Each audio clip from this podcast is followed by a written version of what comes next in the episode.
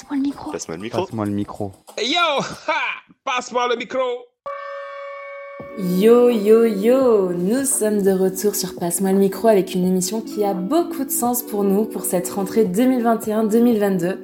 Aujourd'hui, on aborde le sujet de la parole. Non, Dalida, pas ce genre de paroles en l'air, ni ces belles paroles qu'on est saoulé d'entendre. Mais la parole qui se prend, celle qui se laisse et s'offre aux autres. Authentique et garantie sans langue de bois. C'est celle-là que nous donnent les personnes sans domicile que nous interrogeons chaque jour sur Passe-moi micro. Alors je vous donne ma parole d'honneur, vous allez kiffer cette émission. Bonjour, c'est Hayat. Euh, voilà, je prends pour la troisième fois le micro. Je remercie chaleureusement la cloche et particulièrement Rachel. Et cette fois-ci, avec Rachel, je m'exprime au micro par rapport aux sans-abri, aux sans-domicile fixe. Salut, bah moi c'est Michael, je suis passé trois ou quatre fois et j'ai fait l'émission euh, La Street Academy. C'est bien que la cloche, on pense que les sans-domicile n'ont pas assez la parole parce que c'est des gens comme tout le monde, ils ont le droit de s'exprimer. Le fait de leur donner le droit de s'exprimer, bah, ça peut changer euh, d'une part euh, les amalgames et de part, ça permet de mieux comprendre les besoins qu'ils ont. Je pense que oui. Déjà, eux-mêmes s'isolent par rapport à la situation et la société. On va pas forcément vers eux. Et le résultat, ni eux, ni personne sait ce qu'ils endurent. Et encore une fois, c'est leur vie qui est très difficile. Avoir un toit, c'est la dignité. La règle numéro un, c'est aller vers eux les mettre à l'aise. Et là, ils pourront s'exprimer. Oui, c'est important parce qu'on a, c'est un endroit où on peut, on peut discuter un peu de, de notre train de vie, de ce qu'on fait aussi à l'association. Euh, ouais, non, ils sont pas assez entendus du tout. Et en fait, je pense que c'est un bon moyen. bah, En fait, euh, c'est un bon moyen pour nous de donner notre avis, de, nos, de notre vision de la rue, notre expérience aussi. Et nous laisse pas trop la chance de le faire. Ouais, c'est ça aussi, mon, expérience personnelle, mon histoire, et, donner des conseils pour, euh, pour ceux qui en ont besoin. Bah, le fait de donner la parole à tous les sans-abri et tous ceux qui sont en précarité, c'est bien. C'est nous permet de pouvoir euh, nous exprimer librement et pouvoir faire changer les choses parce que souvent le regard est euh, assez dur parce que euh, on nous met à part, on va dire, comme des bêtes dans une cage. Oui, ils sont pas très entendus, mais je pense que les associations font de leur mieux, comme l'association La Cloche, comme les Restos du Cœur, comme la Croix-Rouge, énormément d'associations qui sont là et pour faire entendre tous ces gens-là dans des situations difficiles. Rendez-vous à Lyon pour rencontrer Franck, street reporter pour la Fondation Abbé Pierre. Interviewé par Maïlis, Franck nous explique le rôle des street reporters, des personnes en situation de précarité qui vont enquêter des structures du social dont elles-mêmes sont bénéficiaires. Alors, euh, bah moi, euh, Monsieur Rebar Je suis euh, enquêteur de terrain pour l'association euh, l'Abbé Pierre. Et on a fait, pareil, euh, des podcasts sonores. Donc, euh, c'est juste des entretiens avec les dirigeants des structures qui, eux, nous présentent les structures et les services mis en, en place pour les personnes dans le besoin. Donc, voilà. Et donc toi, ton rôle exactement, c'était quoi? Donc bah moi c'était d'aller démarcher ces structures-là, donc euh, de me présenter euh, en tant que salarié de la Pierre et de faire savoir le fonctionnement de la structure, donc euh, euh, à commencer par les horaires, euh, l'adresse et des services mis en place. Est-ce qu'on peut se domicilier? Est-ce qu'on peut prendre une douche? Est-ce qu'on peut prendre une collation sur place? Est-ce que c'est euh, un accueil de jour avec jeu de société, lieu de repos Et donc, euh, ce qui était euh, intéressant, en fait, au fil des, interviews, c'est que je me suis rendu compte que, oui, il y a l'urgence à la plus absolue, hein, c'est où manger, où dormir, où se laver. Donc ça, c'était les trois questions les plus pertinentes. Mais euh, il y avait des, des questions euh, secondaires peut-être pas, mais euh, auxquelles on n'avait pas prêté attention. Euh, on s'est rendu compte que bah il y avait euh, des services de coiffeurs et ça en fait on se rendait pas compte que ça a vraiment une importance. Euh, pareil pour euh, bah moi ça me concerne pas, mais pour les dames, les kits hygiène ou autres, et même euh, des services de gynéco en fait. Toi, tu as interviewé donc les acteurs du social et tu as aussi apporté tes propres connaissances du terrain, ton, ton expérience personnelle dans ces podcasts. Ça a été euh, limite un, un effet miroir ou un effet euh, renvoi. Nous, c'est vrai qu'on a été et on l'est encore un peu dans la précarité, donc on a des questions qui sont toutes faites. Enfin, on, connaît les questions auxquelles les personnes dans le besoin ont besoin. Donc, au final, c'était tout choisi. Quand on leur a fait savoir que les personnes qui posaient les questions étaient des, des, personnes sujets à ça, oui, ça a été limite, comment dire, une sorte de respect, mais il y avait, euh, enfin, il y avait le, côté, euh, je suis salarié d'une structure, je suis là pour poser des questions, mais je fais partie quand même de, des personnes qui sont dans la précarité, qui, ont, qui sont dans ces, cette demande de, de, de service en fait.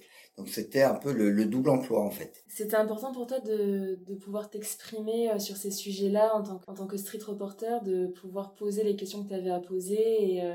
Ah oui, bah oui puisqu'en fait, euh, euh, bah, malheureusement, c'est qu'il y a beaucoup de questions qui restent posées en suspens.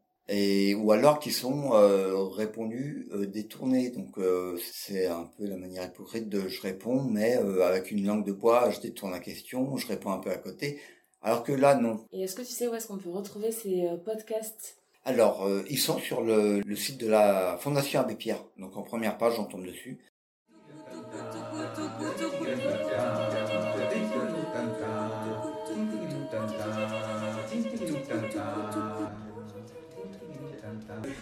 C'était le concerto de Monsieur Benjamin.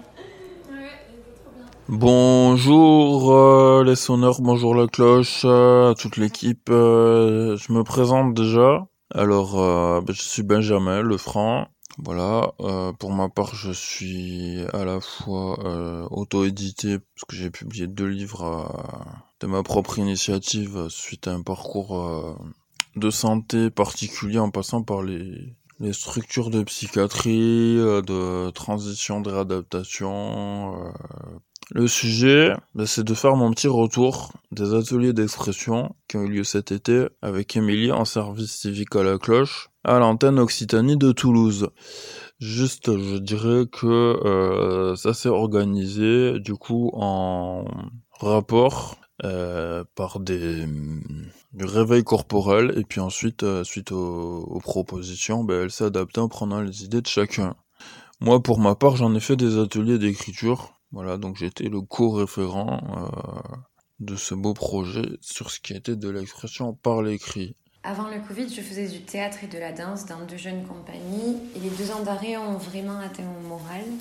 Je me suis rendu compte à quel point ces temps étaient importants pour mon équilibre, ma joie de vivre et ma créativité. C'est donc comme ça, dans un café associatif du réseau qui s'appelle L'Escabelle, sur une place à Arnaud-Bernard, qui est un lieu que j'apprécie beaucoup, que j'ai lancé le parcours Un été d'expression.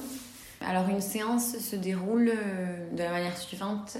Prépare euh, un petit goûter euh, ou, euh, et des boissons pour accueillir les gens ensuite à 17h30 autour d'une petite table dans un canapé avec de la musique classique qui déjà instaure une, une atmosphère très particulière.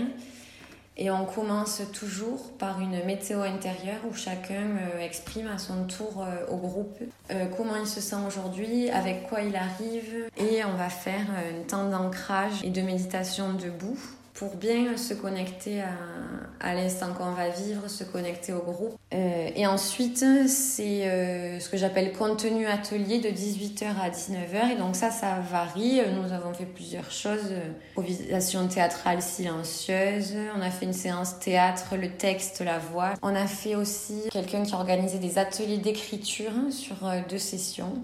Et en tout cas, au début, j'avais aucune idée de si ça allait fonctionner. Et au final, on a fini la fin de l'été, on était une petite dizaine. Je vais vous euh, citer plusieurs euh, choses qu'on a pu me dire. De la part de Benjamin, ça m'a mis dans un état de silence tout en restant présent. Sentiment de béatitude, impression de retrouver la motivation. Donc je tiens à remercier Émilie pour euh, ce que ça m'a apporté. Euh, nous nous sommes apportés les uns les autres en fait à travers tout ça. Euh, ben, je vais monter mes ateliers d'écriture du coup en suivant euh, ces entraînements du coup qui ont été pour moi avec Emily en improvisation autant qu'à l'écrit, puisque partager en groupe, en collectif, avec cette euh, idée-là, cet engagement, abordé déjà en tant que participant et co-référent les choses sous un nouvel angle.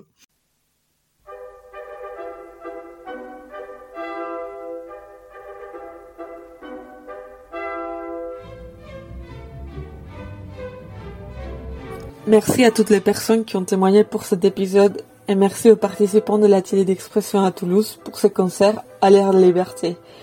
Car la prise de parole libère. Elle permet de s'étendre, de prendre sa place. Que ce soit à travers un discours structuré ou des paroles de coussous, voire des onomatopées, dont le seul objectif est celui de laisser savoir aux autres qu'on existe, qu'on est présent. Faites du bruit, osez prendre la parole, qu'on vous entende. I want to break free.